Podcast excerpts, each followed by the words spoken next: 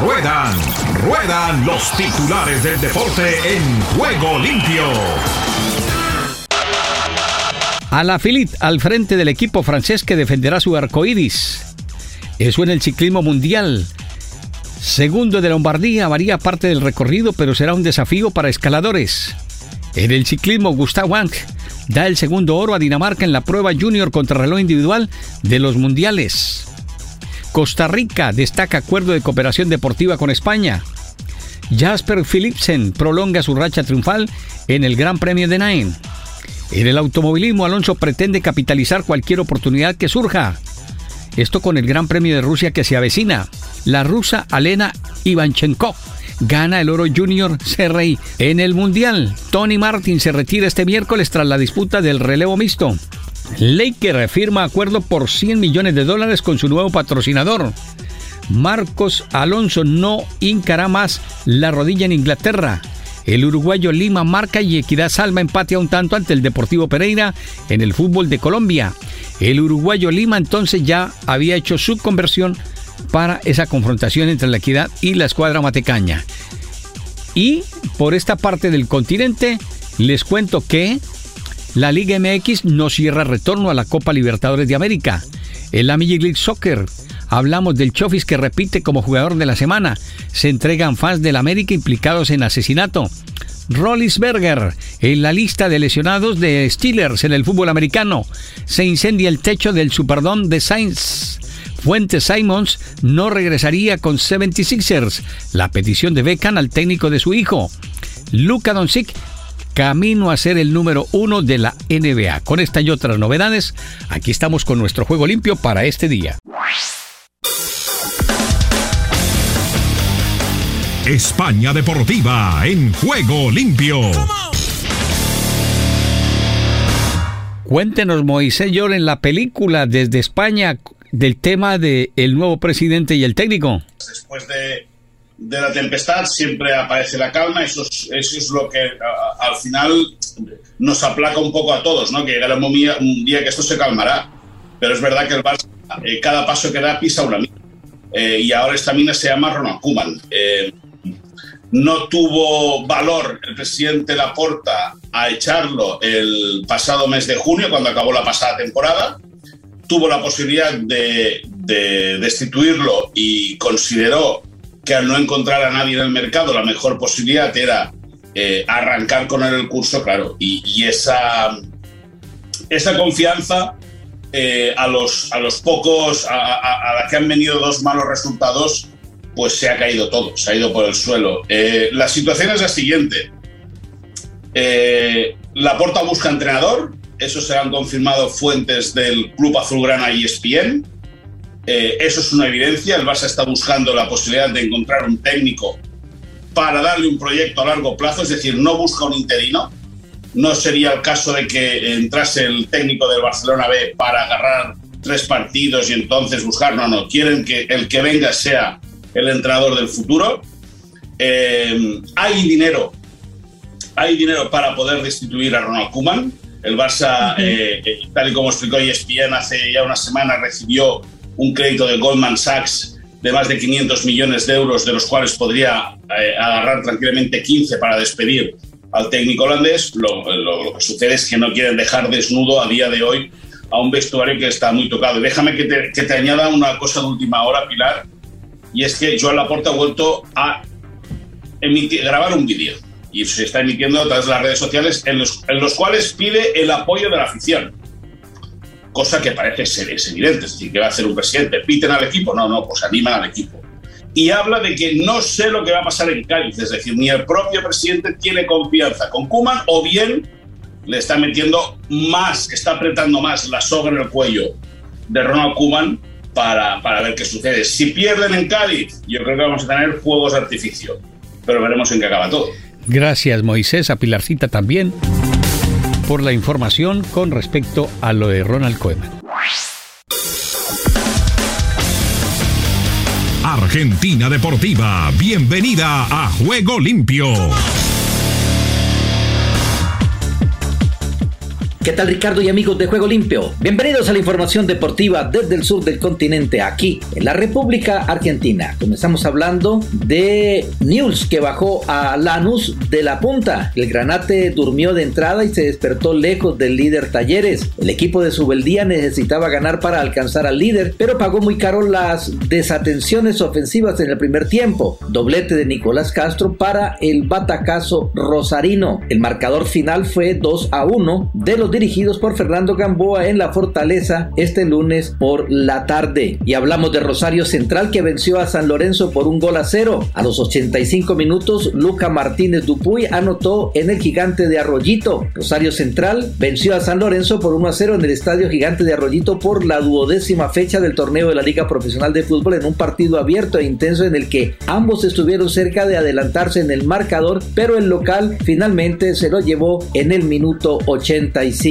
Y hablamos de Pipo Gorosito y su gimnasia, que sumó su primer triunfo como entrenador de Gimnasia de Grima de la Plata por 1 a 0 al ganarle a Unión de Santa Fe. Llegó la primera alegría para Gorosito. Gimnasia fue contundente este lunes ante Unión de Santa Fe al derrotar por 1 a 0 en La Plata y volvió al triunfo después de siete jornadas entre Liga y Copa Argentina en la tercera presentación bajo el mando de Pipo Gorosito. Y como Defensa y Justicia no sabe perder y Banfield no puede ganar, empataron un 0 a 0 en Florencio Varela que profundiza los flojos presentes de ambos equipos. Así cerraron la fecha 12 de la Liga Profesional de Fútbol con un empate sin goles en Florencio Varela que profundizó los flojos presentes de estos dos equipos que han sido en otras oportunidades protagonistas del fútbol profesional en Argentina. Y ya se fue la fecha número 12 y Talleres de Córdoba confirmó que lo suyo es en serio con su triunfo ante Racing en Avellaneda y quedó como único puntero del certamen aprovechando la inesperada caída de Lanús ante News. Los que también aprovecharon el descuido granate fueron River, el nuevo y temible escolta, estudiantes e independiente que ganaron sus respectivos partidos. La tabla de posiciones está de la siguiente manera. En el primer lugar Talleres de Córdoba con 26 puntos, segundo River Plate con 24, tercero Estudiantes con 23, seguido de Lanús con 23, Independiente en el quinto lugar con 22, Colón de Santa Fe en el sexto lugar con 19, Racing Club en el séptimo lugar con 18 puntos, seguido de Boca Junior con 18. En el noveno, Vélez Arfiel con 17. En el décimo lugar, Godoy Cruz con 17. Décimo primer lugar, Rosario Central con 16. En décimo segundo, Defensa y Justicia con 15. Décimo tercero, Argentinos Junior con 15. 14 para News con 15 puntos. En el décimo quinto lugar, Atlético Tucumán con 15 puntos. Y hablamos de la selección femenina de fútbol que perdió su segundo amistoso ante Brasil. La selección argentina de fútbol cayó ayer lunes ante su par de Brasil por 4-1 en el segundo partido amistoso entre ambos que se jugó en el estadio de Paraíba y que sirvió como preparación de la Copa América 2022, torneo que servirá para clasificar al Mundial de Australia y Nueva Zelanda 2023. Y hablamos del Mundial de Futsal, porque la selección argentina venció a Irán y quedó primera en su grupo. Cusolino y Estazone marcaron para el 2 1, ahora van por octavos, donde también llega Paraguay. El capitán Leandro Cusolino y Damián Stazzone marcaron los goles en el partido de la tercera y última fecha de la fase de grupos que se disputó en Vilna, mientras que Ali Hassan Haded descontó para el elenco iraní,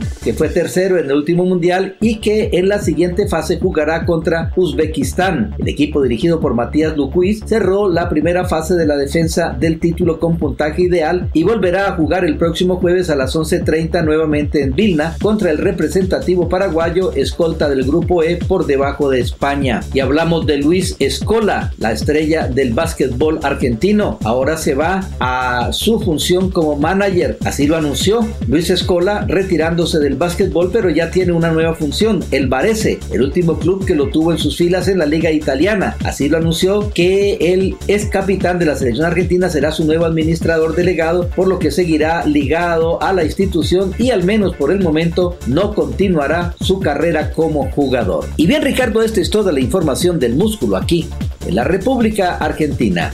En CBC La Voz y para Juego Limpio, Rubén Darío Pérez. Estados Unidos con todos los deportes en Juego Limpio. Bienvenidos estimados oyentes a Deportivo Internacional de la Voz de América Henry Llanos les informa.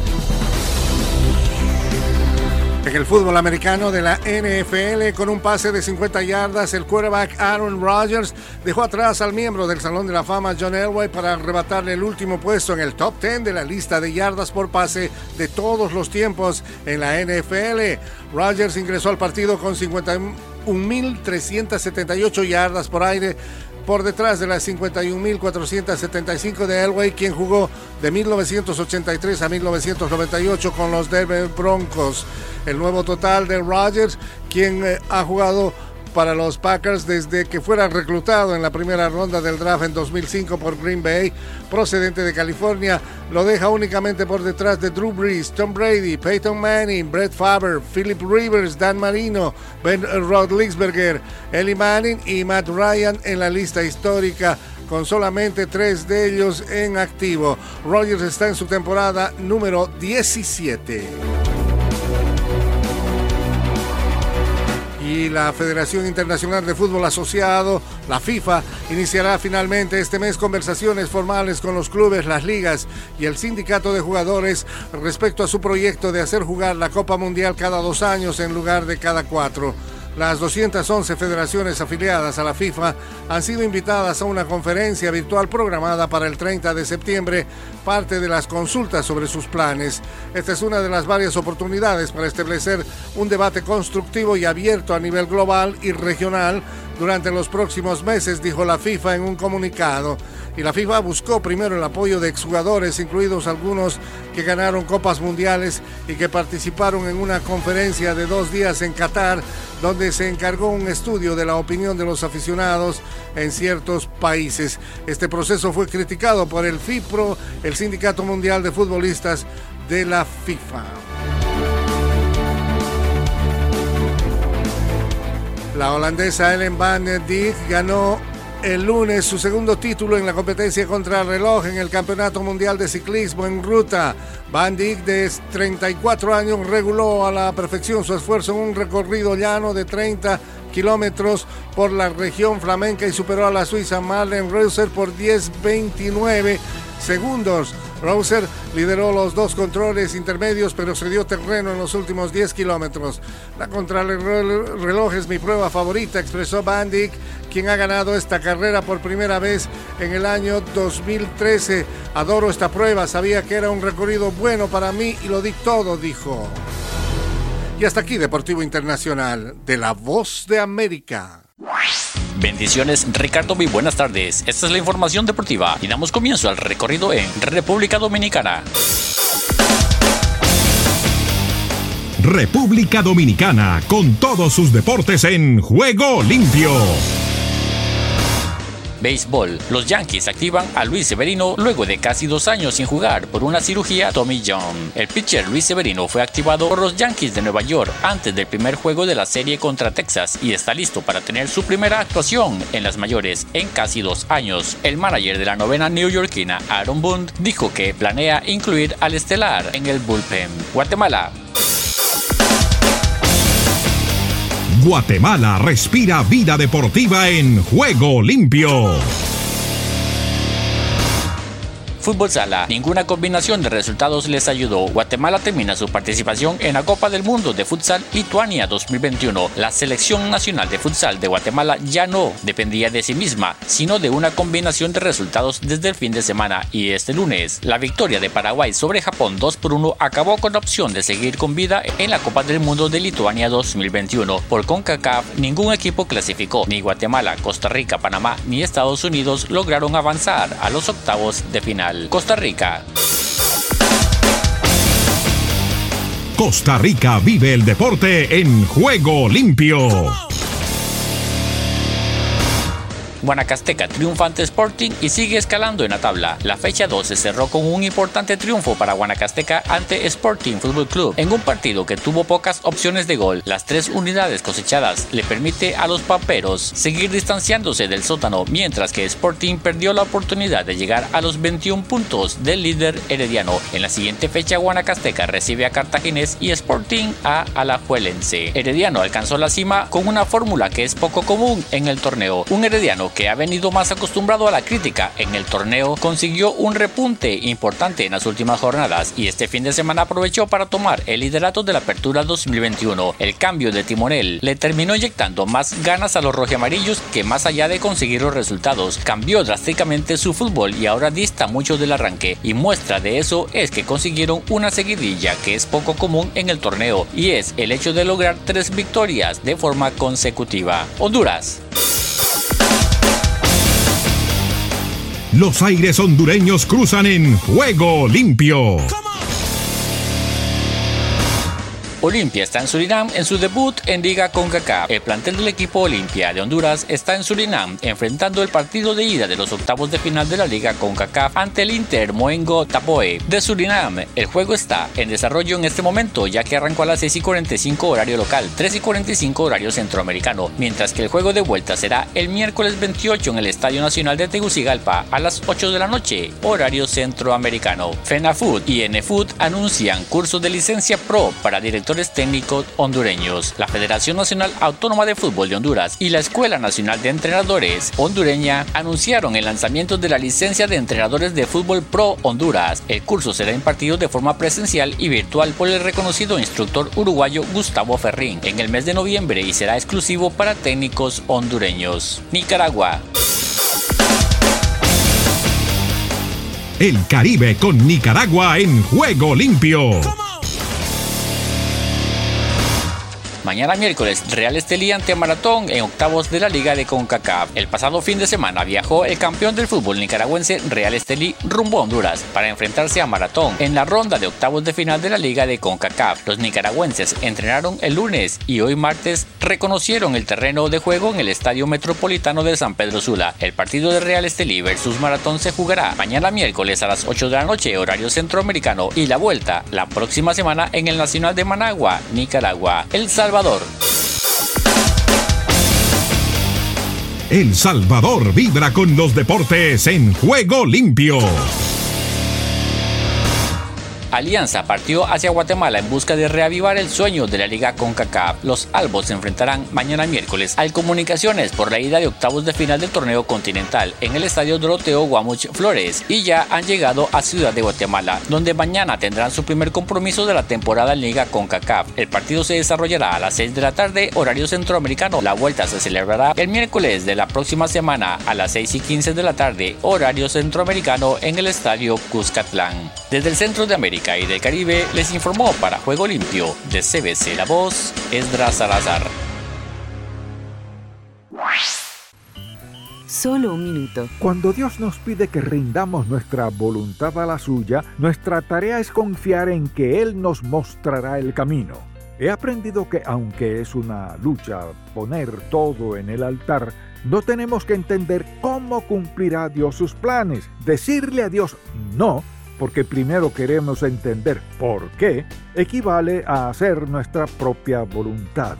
Pero cuando decimos sí, Él puede derramar su favor y recompensar nuestra obediencia. No hay que confundir a Dios con un padre que le niega una golosina al niño hasta que éste le obedezca. Más bien, la obediencia nos pone en posición para recibir lo que ya está tratando de darnos y para lograr lo que tiene en mente para nuestra vida. Si deseas tener esta parte del programa, escribe a juegolimpio.cbcla2.com y arriba el ánimo.